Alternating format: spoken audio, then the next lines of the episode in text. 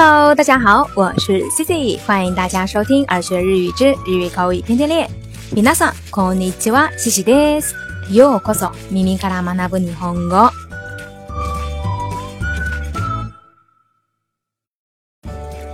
那昨天呢，跟大家分享了日语里头表示忠告、建议的表达方式。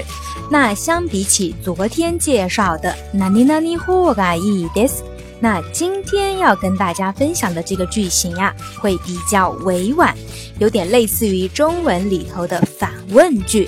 那这个表达句型就是“ナニナニじゃないでしょうか”。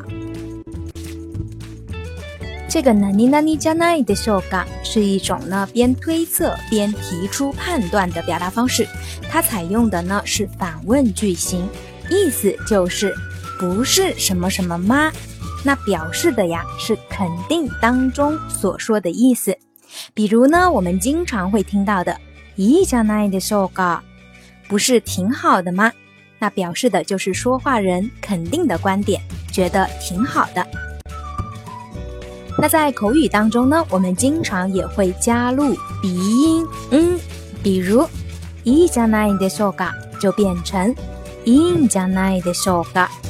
那除此之外呢？口语当中更加简略的表达还有，ナニナニじゃないだろか，或者呢，ナニナニじゃないか，再或者直接把表示疑问的か也去掉，那句尾就直接用声调来表示疑问，也就是ナニナニじゃない。那日本人呀，非常喜欢用这种表达方式。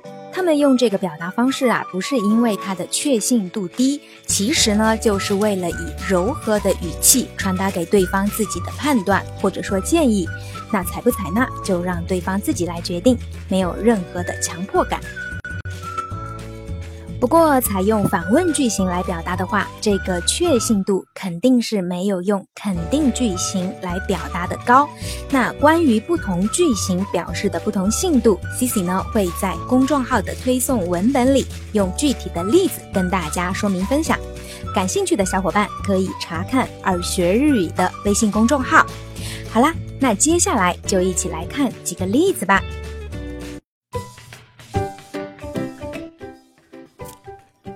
我认为孩子们持有手机并不好。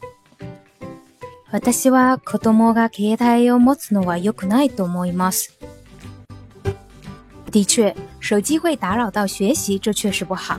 不过来回路上还是挺让人担心的。有手机不是也挺好的吗？のになるのは良くないでしょうね。でも行き帰りは心配ですから。持っていてもいいんじゃないでしょうか。私は子供が携帯を持つのは良くないと思います。確かに勉強の邪魔になるのは良くないでしょうね。でも、生き返りは心配ですから、持っていてもいいんじゃないでしょうか。私は子供が携帯を持つのは良くないと思います。確かに勉強の邪魔になるのは良くないでしょうね。でも、生き返りは心配ですから、持っていてもいいんじゃないでしょうか。那再比如呢？这个工作田中不会胜任不了吗？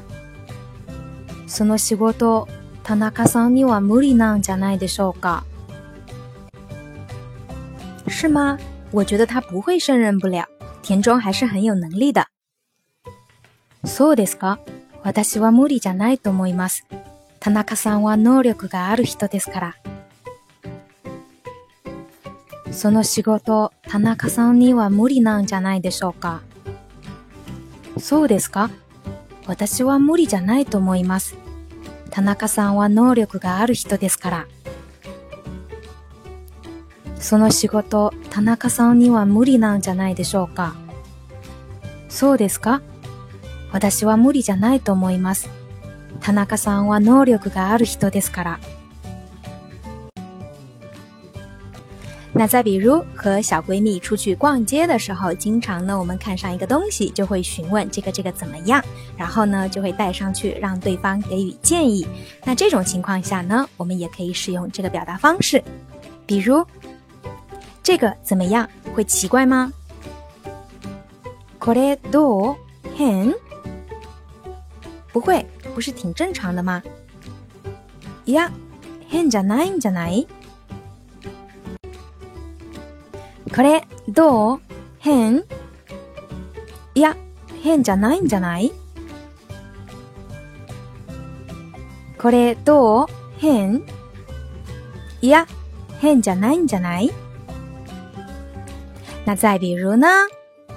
好奇怪呀，按钮没反应了。おかしいな。スイッチが入らないな。電池的正負極没有弄反吗？電池のプラスとマイナスが反対なんじゃないおかしいな。スイッチが入らないな。電池のプラスとマイナスが反対なんじゃないおかしいな。スイッチが入らないな。電池のプラスとマイナスが反対なんじゃない？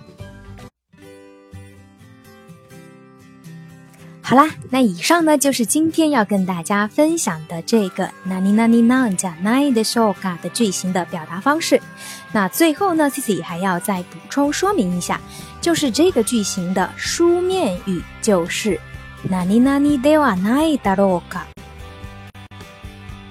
那相信参加过 N 一、N 二考试的小伙伴，肯定觉得这个句型在阅读文里超多见，对不对？而且呢，往往作者的观点都是用这个句型来表达，然后就问你，作者的观点到底是赞成还是反对？相信大家现在一定都弄明白了吧？好啦，以上呢就是今天跟大家分享的全部内容。